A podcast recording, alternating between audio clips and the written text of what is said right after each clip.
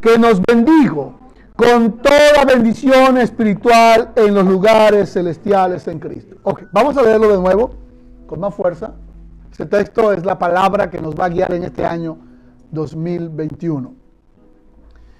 A ver, bendito sea el Dios y Padre de nuestro Señor Jesucristo, que nos bendijo con toda bendición espiritual en los lugares celestiales en Cristo. Una vez más, vamos a hacerlo una vez más. Bendito sea el Dios y Padre de nuestro Señor Jesucristo, que nos bendigo con toda bendición espiritual en los lugares celestiales en Cristo. Amén. Ahora sí pueden sentarse. Hoy aprenderemos acerca una introducción nada más al estudio que vamos a hacer por siete semanas. Acerca de las bendiciones de Dios. Las bendiciones. Como creyentes el Señor ha planeado bendecir tu vida.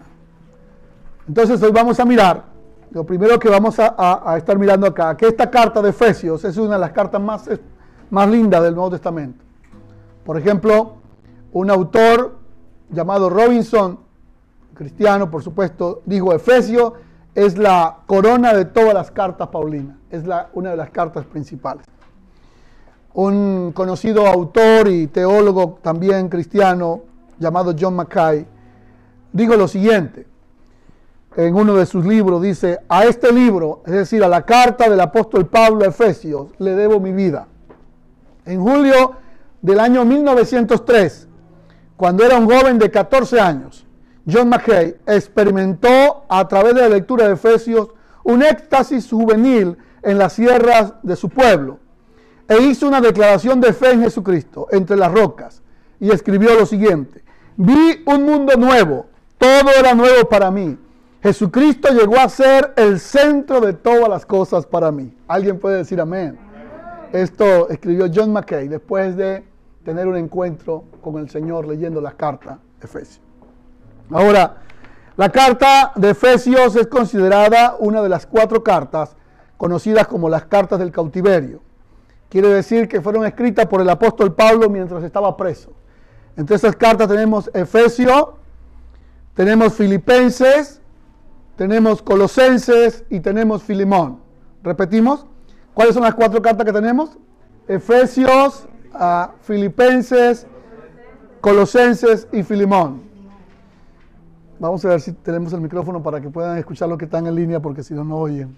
A ver. Vamos a repetirlo otra vez. Efesios, Filipenses, Colosenses y Filimón. Son, fueron cuatro cartas escritas por el apóstol Pablo desde la prisión. Él estuvo preso, gracias, hijo. Y Hechos 24, 27 dice que estaba en Roma y se le permitió tener una casa alquilada. Estuvo en esa casa alquilada por dos años, lo que podemos deducir que era como prisión por cárcel. Es decir, estaba en la cárcel, pero esa cárcel en ese momento era su casa. Tenía un soldado que lo custodiaba todo el día. Y desde ahí él escribe estas cartas. Eso lo pueden ver en Hechos 24, 27. Luego de estas cuatro cartas tenemos dos que se parecen muchísimo, que es Efesios y Colosenses. Estas cartas fueron enviadas por uno de sus discípulos llamado Títico, un extraordinario siervo del Señor. Él fue el portador de esas cartas. También él llevó la carta que fue para Colosenses y la carta para Filemón. Uno de los datos personales del apóstol Pablo, eh, quiero animarles siempre a que tomen nota. El apóstol Pablo era judío, eh, judío y también era romano. ¿Por qué? La razón es que sus padres eran judíos, pero él nació en, probablemente en Tarso, y Tarso era una ciudad romana. Es muy parecido a los chicos que nacen eh, aquí en los Estados Unidos y sus padres son hispanos. Ese era el caso del apóstol Pablo los niños que nacen aquí en Estados Unidos y sus papás son hispanos o de cualquier país, pues ellos son americanos de nacimiento, aunque sus padres son hispanos. Pablo nació en Tarso, una ciudad eh, romana, y sus padres eran judíos. Entonces, cuando Pablo ya, el apóstol Pablo crece, ya se hace un joven, lo traen a Jerusalén para que estudie con uno de los principales maestros conocidos como Gamaliel, un doctor de la ley. Amén. Ahí ya vemos lo que era la inmigración y cómo se daba en ese tiempo. Ahora, eso es importante, pero lo más importante es lo que vamos a ver en un momento. Pablo era de la tribu de Benjamín, era miembro del grupo de fariseos, era una persona bien importante, era miembro del Sanedrín, como decir, de mm, los que manejaban la ley, en ese caso en, en Israel, para explicarlo de manera más sencilla, porque él tuvo consentimiento cuando muere Esteban. Esteban en Hechos, 6, Hechos 7 y 8, cuando Esteban es apedreado y Esteban muere, el apóstol Pablo estuvo de acuerdo con la muerte de Esteban. Y si ustedes recuerdan, cuando el apóstol, cuando Esteban muere, alguien toma la ropa de Esteban, el siervo del Señor, el apóstol, y lo lanza y la ropa caen a los pies del apóstol Pablo, que en ese momento no era apóstol, era simplemente un perseguidor de la iglesia. Era tanto el poder, la gracia del Señor, la unción del Señor en Esteban, que aún sus ropas estaban ungidas y esa ropa Dios la usó de alguna manera para hacer un, un instrumento, un elemento simbólico de transformación en la vida del apóstol Pablo. Ustedes después ven en la Biblia que el apóstol Pablo en el ministerio aún tomaba los pañuelos y los enviaba a los enfermos y los enfermos al usar el pañuelo que tenía el apóstol Pablo era sanado. Amén. Había un poder tremendo en la vida de esos hombres. Ahora, esta carta está escrita a la iglesia en Éfeso. Ya vimos cuando estudiamos las siete iglesias de Éfeso que eh, Éfeso era una ciudad muy importante porque era una ciudad comercial, no era la capital de Asia, pero era una ciudad importante porque ahí estaba el conocido templo de la diosa Diana de los Efesios, Artemisa, donde un día el apóstol Pablo llegó y cuando fue a hablar al Areópago, la gente gritó por dos horas diciendo, viva Diana, la diosa de los Efesios, viva Diana, la diosa de los Efesios. Dos horas gritándole a esa diosa. Ellos también eran muy religiosos, practicaban la hechicería y la brujería, cuando se convirtieron al Señor, trajeron sus libros y los quemaron públicamente, dejando la brujería y la hechicería. Esta es la carta a la que el apóstol Pablo les va a hablar y la que vamos a aprender en estas siete semanas. Ahora, cuando ustedes ven la carta, ahora sí vamos a mirarla, vamos a ver, lo primero que aparece es Pablo, apóstol de Jesucristo, le hicimos juntos por la voluntad de Dios. Todos conmigo digamos, por la voluntad de Dios. A ver, vamos a aprender algo bueno en esta semana. A mí me gusta mucho cuando saludo a Alex que le digo, Alex, ¿cómo está? Y él me dice, por la gracia de Dios, bien, pastor. Eh, es importante esto. Ah, yo voy a decir algo y ustedes van a decir por la voluntad de Dios. ¿Estamos todos bien? Eh, bueno el ensayo, muy bien, casi lo logramos. ¿Estamos todos bien? ¿Tenemos trabajo todos? ¿Nos estamos congregando? ¿Estamos sanos? ¿Nos va a ir bien? Dios va a estar con ustedes en todo por la voluntad de Dios. Todo será por la voluntad del Señor. Dele palmas a Dios. Alabanzas al Señor. La voluntad de Dios. De manera que lo primero que aprendemos hoy es que no somos lo que somos por nuestra propia capacidad. No somos pastores, siervos o lo que usted es por su capacidad. Lo somos por qué? Digamos juntos, por la voluntad del Señor. Me gustaría ver si ustedes lo pueden ensayar mejor para hacerlo como un grito y decir, estamos en este país por... Eh, los, que los que nos están viendo ahí en las redes sociales me dicen, casi me convencen, pastor. Vamos a hacer un ensayo. Estamos en este país por la voluntad del Señor. Él te sacó de tu país, te trajo de tu país. Y los que vienen en camino. Ahora oraremos por una familia que sale esta semana de su país para venir acá. Por la voluntad de Dios. Eso le da una paz a usted tremenda. Eso le trae mucha tranquilidad, saber que está en este país por la voluntad del Señor. Él lo, lo arregla a su voluntad. Ahora, el otro aspecto importante del texto es que dice que esta carta está dirigida a los santos y fieles. Quiero enseñarles algo que me apasiona mucho del apóstol Pablo y es la manera como usted trata a las personas es la manera como usted los ve a ellos. Lo repito. La manera como usted trata a las personas es la manera como usted los ve a ellos. Si usted trata a una persona con amor, lo ve como una persona amorosa. Si usted lo trata a los gritos, lo ve como una persona hostil y peleona. Entonces la manera como usted lo trata es como usted lo ven. Si alguien llega y lo saluda con cariño, con amor, es porque así lo ven. Pero si lo trata así con desprecio, con rechazo, es porque así. Y a mí me sorprende que el apóstol Pablo trata a la gente como, a los hermanos, ¿cómo lo llama? Pecadores. No, queridos, ¿cómo le dice? Santos y fieles. Ahora yo preguntaría a ustedes, ¿ustedes creen que estos hermanos todos eran santos y fieles? Digan amén. Su silencio es como decía Víctor Hugo. Víctor Hugo, este escritor, decía, hay silencio sublime y silencios que matan. Eh, ellos eran santos porque en Cristo somos santos. Y fieles por causa del que nos llamó a ser fiel. No somos fieles porque nosotros, ah, sí, tú sabes. No, somos fieles por causa de quien nos llamó a ser fiel. Él es fiel. Cristo es fiel. Entonces, esta primera lección de hoy en esta serie es, vamos a tratar a las personas como nosotros vemos que ellos pueden llegar a ser. Amén.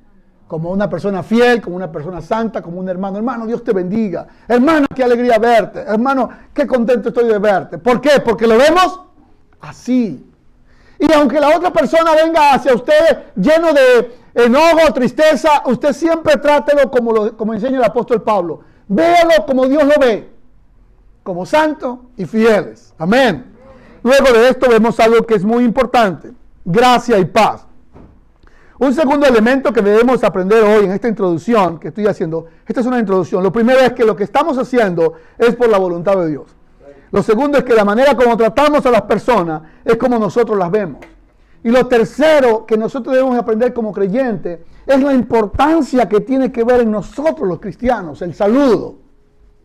A ver si lo decimos fuerte. Diga, la importancia, a ver, póngale la importancia que tiene para nosotros, los cristianos, el saludo. Puede ser que los demás no saluden, pero usted y yo estamos llamados a saludar. Amén. Si siente un poquito frío, haga algo ahí. Y ya estas semanas revisaremos qué pasó. Saludar. No, pastor, es que él no me saluda. No, pero usted salude. ¿Y cómo es el saludo eh, ¿cómo está mi hermano? Ese, pero ¿cómo es el saludo del apóstol Pablo? ¿Cómo dice? Vamos todos conmigo, diga, gracia y paz. Otra vez, conmigo todo, diga, gracia y paz. De nuevo, de nuevo, diga, gracia y paz. ¿Qué significa gracia? Gracia es un favor inmerecido. La palabra gracia es, Dios está con ustedes, aunque a veces no lo merezcamos, Él está con nosotros. Él nos ama. Alguien alaba a Dios, diga, Él nos ama a veces no merecemos que Él nos ame, porque nos portamos tan mal con Él. Pero Él nos ama por su gracia. Gracia es amor inmerecido. Por su gracia somos salvos. Voy a explicarles la diferencia entre gracia, justicia y misericordia. Eh, voy a predicar corto hoy. Yo soy profesor, o cualquiera que sea profesor, y tiene un alumno. El alumno, la calificación es del 1 al 20. El alumno salió mal en sus estudios. Entonces habla con el profesor y le dice, profesor, por favor, déme una oportunidad. El profesor le da una oportunidad y vuelve a salir mal en los estudios. Entonces el profesor le da otra oportunidad dice, déme otra oportunidad. Volvió a salir mal en los estudios. Entonces le dice, profesor, por favor, póngame una buena nota. El profesor le pone la nota correcta porque salió mal en los estudios. Eso se llama justicia. Pero supongamos que el profesor, aparte de ser justo, también es misericordioso. Le dice, hermano, aunque saliste mal, vamos a hacer algo. Haga esta otra tarea para que mejore su calificación. Eso se llama misericordia. Pero aún así, aún así que fue justo y fue misericordioso, el hermano hizo la tarea. Entonces subió su nota. Y le dice, bueno, por haberse esforzado por hacer esa tarea adicional y haber mejorado, y sacó 12, yo le voy a dar dos puntos más por su esfuerzo. Eso se llama gracia. Veo que entendieron demasiado bien. Justicia, ¿qué es? Poner la nota correcta. Misericordia, ¿qué es? Darle una oportunidad. Y gracia, ¿qué es? Darle un adicional más por el esfuerzo que hizo. Amén. Ahora, gracia y paz, digamos en voz alta. Paz. La palabra paz es el regalo más grande del Señor. Cuando saludamos con paz, estamos diciendo a las personas, ustedes serán llenos de la paz del Señor. Jesús dijo, ¿qué dijo Jesús? Dijo, mi paz os dejo, mi paz os doy. Yo no la doy como el mundo la da. No se turben ni tengan miedo. Amén. Esta es la introducción. Tres cosas. Uno, lo que hacemos es por la voluntad de Dios. Dos, como tratamos a las personas como nosotros las vemos, así las tratamos. Y tres, nosotros como creyentes somos llamados siempre a saludar con paz y gracia. Su saludo a las personas debe ser con paz y gracia, con amor. Ahora, déjenme compartirle con ustedes este texto que el Señor me regaló para este año 2021. Y este texto va a servir para ustedes. ¿Cuál es el texto? Lo vamos a aprender de memoria. Bendito sea el Dios y Padre de nuestro Señor Jesucristo. Levanta tu mano conmigo y diga, que nos bendijo. A ver, que nos bendijo con toda bendición espiritual en los lugares celestiales en Cristo. Ese es el texto para el año 2021 para la iglesia. Bendito sea el Dios y Padre de nuestro Señor Jesucristo, que nos bendijo con toda bendición espiritual en los lugares celestiales en Cristo. Amén. Voy a explicarle en unos minutos ese texto. Bendito es un título que no se le puede dar absolutamente a nadie, solamente a Cristo. Él es el que es bendito. Solamente Dios, Cristo es el que es bendito. Luego el texto dice que sea bendito, es Dios y que Él es el Padre de nuestro Señor Jesucristo. Ustedes pueden ver ahí el nombre de Cristo, aparece el nombre compuesto, aparecen tres cosas, Señor, Aparece Jesús y aparece Cristo. Señor, porque Él es el dueño de todo, absoluto. Alguien grita, aleluya. Cristo es el dueño de todo, todo le pertenece, todo está bajo sus pies. La palabra Jesús es la palabra traducida del hebreo Joshua. La palabra Joshua, que es Josué en español, en hebreo Joshua, significa el Dios que salva. ¿Qué significa el Dios que salva? Entonces, primero dice Señor, que Él es el dueño. Luego dice Joshua, que Él es el Salvador, Jesús. Y luego dice Cristo, que es el ungido. Entonces la bendición incluye la bendición de Dios como Padre.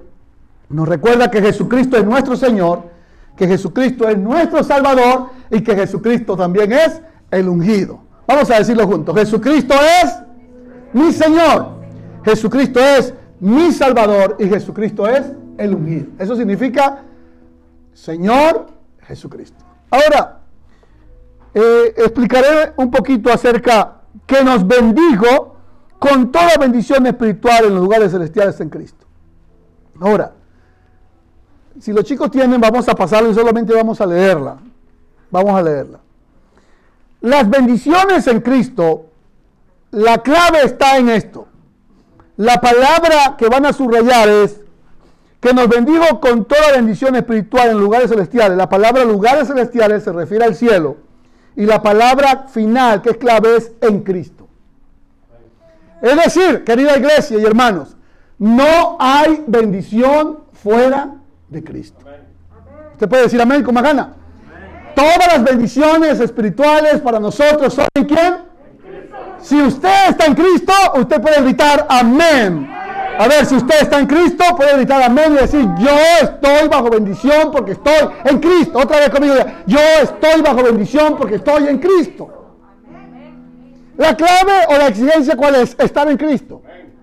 Si usted está en Cristo, dice 2 Corintios 5, 17, de manera que el que está en Cristo, nueva criatura es. Las cosas viejas pasaron. Ahora, yo le voy a dar un resumen y usted le toma nota de todas las cosas, o al menos algunas, de lo que significa estar en Cristo. Número uno, somos salvados, o la gracia que nos salva es dado a los que están en Cristo. Según de Timoteo 1.9. Dice así, quien nos salvó y nos llamó con llamamiento santo, no conforme a nuestras obras, sino según el propósito suyo y la gracia que nos fue dada en Cristo Jesús según los tiempos de los siglos. Es decir, nosotros somos salvados cuando estamos en Cristo. Dos, el llamamiento a la salvación ocurre para los que están en Cristo. Filipenses 3:14. Dice, prosigo a la meta, al premio del supremo llamamiento en Cristo Jesús. Tercero, el perdón de pecados ocurre para quién? Digan conmigo, para los que están en Cristo. Yo lo voy a leer y usted lo dice, a ver. La salvación ocurre para quién? Para los que están en Cristo. El perdón de pecados para los que están Antes ser benigno, Efesios 4:32, unos con otros, misericordiosos, perdonando unos a otros, como también Cristo los perdonó a ustedes. La libertad de la condenación será para quienes? Para los que están en Cristo. Romanos 8.1. Romanos 8.1, ¿qué dice? Ahora pues ninguna condenación hay para los que están en Cristo.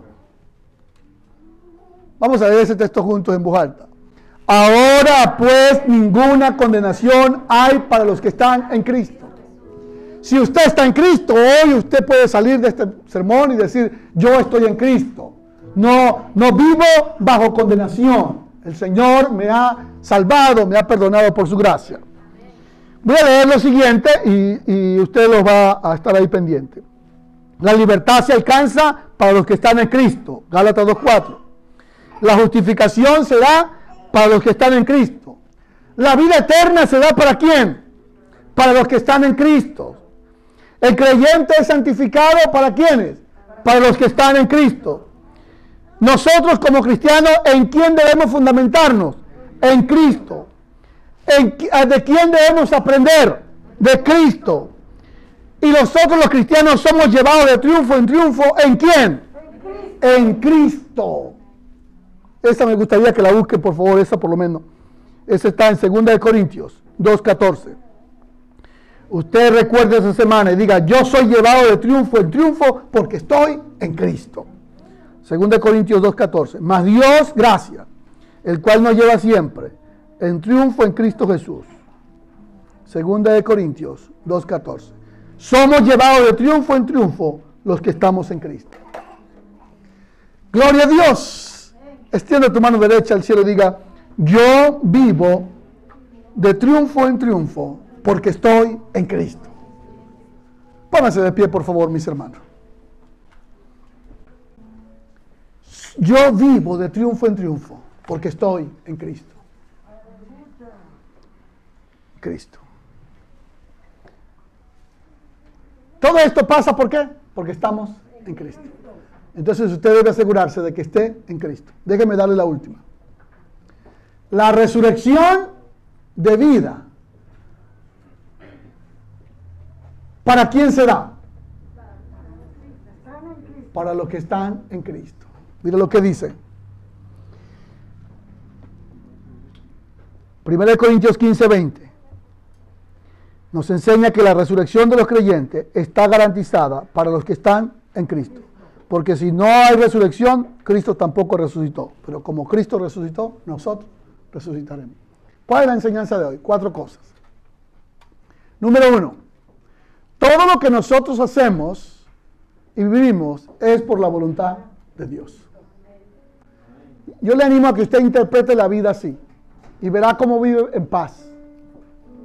Usted no culpará a nadie. Usted dirá, estoy aquí por la voluntad del Señor. El Señor me ha regalado estos hijos por la voluntad del Señor. ¿Qué le parece esa forma de interpretar la escritura? Este trabajo que tengo es por la voluntad del Señor. Esta iglesia donde estoy sirviendo y congregándome es por qué? Por la voluntad del Señor. ¿Se imagina cuántas iglesias hay aquí en los Estados Unidos? Solamente aquí en Indiana es el estado con más iglesias cristianas que hay. Pero Dios le plació traernos a esta. ¿Por qué? Porque es la voluntad del Señor a mí y a mi esposa nos arrancó de un lugar sin conocer, nos trajo a justo aquí. El vuelo que compramos eh, debía haberlo comprado para Chicago. El, vuelo nuestro debía llegar a Chicago. Pero el hermano que compró el vuelo era invidente. Y se equivocó, no por ser invidente, porque era muy inteligente, es muy inteligente. Y compró el vuelo, ¿saben para dónde? para Indianápolis. Y tratamos de cambiarlo. Yo me fui al lugar, a la oficina, 11, 12 de la noche, 1 de la mañana, cambiando el vuelo, cambiando el vuelo, cambiando el vuelo. Y no pudimos cambiarlo. Y el hermano que es invidente, que es pastor, me dijo, pastor, no cambie el vuelo. Es porque es la voluntad de Dios que ustedes vayan a Indianápolis. Amén aún las equivocaciones en su vida, los vuelos equivocados que ha tomado en la vida, las equivocaciones que usted ha vivido, no las siga interpretando como algo malo, sino diga, Dios lo ha permitido en mi vida para algo bueno en mí. Alaban a Dios. Diga, aún las cosas difíciles, Dios las ha permitido para algo bueno. El vuelo se pudo haber confundido, pero el plan de Dios no se confunde. El plan de Dios contigo no se equivoca. Él te trajo al lugar correcto. Él te plantó en el lugar correcto. Con los pastores correctos, con los amigos correctos. Segundo, las personas, tratamos a las personas como las vemos. Comienza a cambiar la forma de ver a las personas. Véalas como santos y fieles. Y así trátalas. Trátalas con ese amor, trátalas con ese cariño. Le van a despreciar, le van a rechazar, pero usted sigue tratándoles como santos y fieles. Amén. El tercer aspecto importante es cómo saludamos. Los elegidos saludamos con gracia y paz. Nada de saludos toscos, de saludos hirientes, de saludos fríos, sino saludamos con qué? Con gracia y paz. Y lo cuarto que usted va a decir conmigo, estamos en Cristo. Todos conmigo, me estamos en Cristo. Póngale ganas, diga, estamos en Cristo. Estamos en Cristo. Resucitamos porque estamos en Cristo. Recibimos perdón porque estamos en Cristo. Recibimos sanidad porque estamos en Cristo. Recibimos libertad porque estamos en Cristo. Recibimos libertad de condenación porque estamos en Cristo. Alaben a Dios conmigo. Los que estamos en Cristo tenemos todas las bendiciones espirituales porque estamos en Cristo. En el cielo, eso es lo que dice Efesios 1.3. Hay una orden que dice bendiciones para la hermana Edith. Y abajo dice requisito para obtener esa visa única. Requisito único. ¿Cuál es? Estar en Cristo. En el cielo hay una orden decretada para Dora. Y el Padre dice, Todas estas bendiciones están para Dora y su familia. Requisito único. Estar en Cristo. Pueden aplaudir al Señor. Amen a Dios. Aplaudimos a Dios. Entonces, iglesia, si estamos en Cristo, podemos decir el año que estamos comenzando, las dificultades pasarán, serán transitorias. Yo no me moveré porque yo estoy fundamentado en Cristo. Cristo es la roca inconmovible de los siglos. Denle palma al Señor y alaben al Señor. Alaben a Dios, con más palma, den alabanzas del Señor, con adoración, con alabanza, con alabanza, alabemos a Dios en esta mañana, exaltemos al Señor, exaltemos al Señor con adoración y alabanza, digamos al Señor, estoy en Cristo, Estoy en Cristo, este año será bueno para mí, estoy en Cristo. Grítalo con fe. Grítalo con fe, diga, las cosas se enderezarán porque estoy en Cristo. Aleluya. Entra en un ambiente de adoración al Señor. Dígale, Señor, yo estoy en Cristo. Estoy en Cristo. Y vas a decirlo en voz alta y vas a decir, bendito sea el Dios y Padre de nuestro Señor Jesucristo y te vas a preparar para decir que me bendijo. Dígalo personalmente, me bendijo con toda bendición espiritual. Porque yo estoy en Cristo. Yo no sé si usted está entendiendo lo que estoy diciendo, pero quiero que lo comprenda. Es todas las bendiciones espirituales están listas para ti. Y el único requisito para ti es que estés en Cristo, que permanezcas en Él y que puedas gritar y decir, Jesucristo es mi Señor, mi Salvador y mi ungido. Él es todo para mí. Él es el centro de mi vida. Jesucristo es todo, absolutamente todo. Todas las bendiciones, todas las bendiciones están para ti, todas las bendiciones bendiciones de paz, de tranquilidad, de confianza, bendiciones de, seguridad de salvación, de eternidad con Cristo, de gozo permanente, de alegría en su casa, en su familia, las bendiciones de la salud, las bendiciones de la abundancia. Y el requisito es estar en Cristo. Señor, hoy estamos en ti. Hoy estamos en ti, Señor. Amén. Si por alguna razón tú sientes que no estás en Cristo, que te has apartado de Dios o que te has alejado de Él, este es el momento para reconciliarte con el Señor. Dígale, Señor, yo no quiero estar fuera de tu de tus bendiciones. Si por alguna razón me he apartado de ti en mi corazón, quiero reconciliarme contigo. Quiero que hoy pedirte que me perdones, que me limpies con tu sangre preciosa.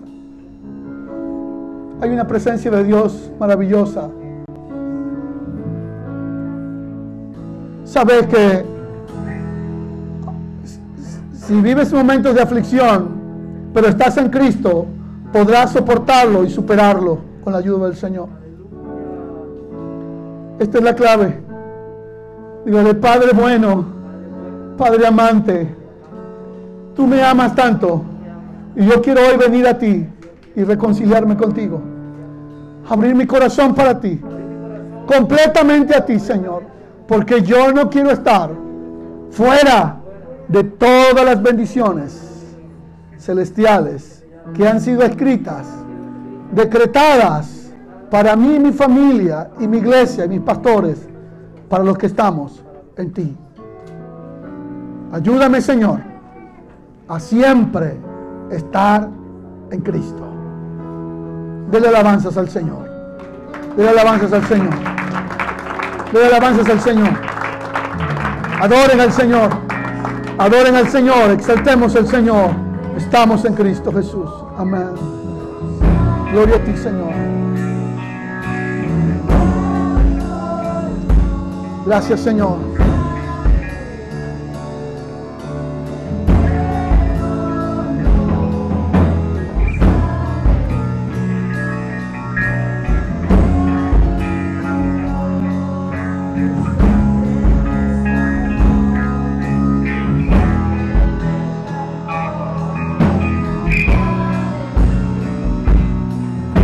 Gracias, Señor.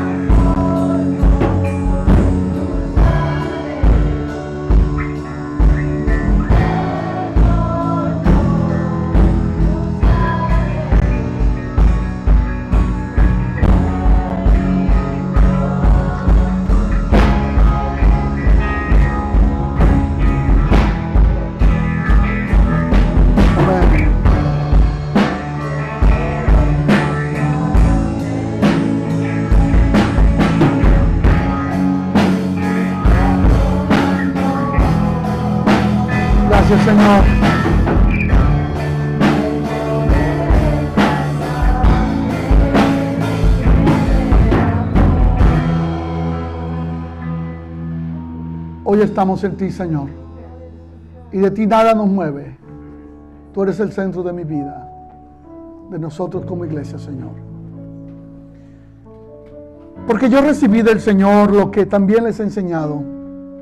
El Señor Jesús, la noche que fue entregado, tomó pan y habiendo dado gracias, lo partió y dijo, tomad, comed, este es mi cuerpo, que por vosotros es partido, haced esto en memoria de mí. Asimismo tomó también la copa, después de haber cenado, diciendo, esta copa es el nuevo pacto en mi sangre. Haced esto todas las veces que la bebieres en memoria de mí. Así pues, todas las veces que comáis este pan o bebieres esta copa, la muerte del Señor anunciáis hasta que Él venga. Todas las veces que tomemos este pan y que participemos de la copa, la muerte del Señor anunciamos hasta que Él venga. Tomen los elementos, por favor, y vamos a dar gracias al Señor. Te doy gracias, Señor, por la provisión del pan y la provisión del vino, Señor. Estos elementos que nos recuerdan tu sacrificio en la cruz por nosotros. Y hoy podemos nosotros recordar y lo haremos hasta que tú vengas por nosotros, Señor. No olvidaremos jamás lo que tú hiciste por nosotros. La cena del Señor nos recuerda que tú moriste por nosotros, Jesús. Amén. Sírvanle a los hermanos, por favor, mis hermanos queridos.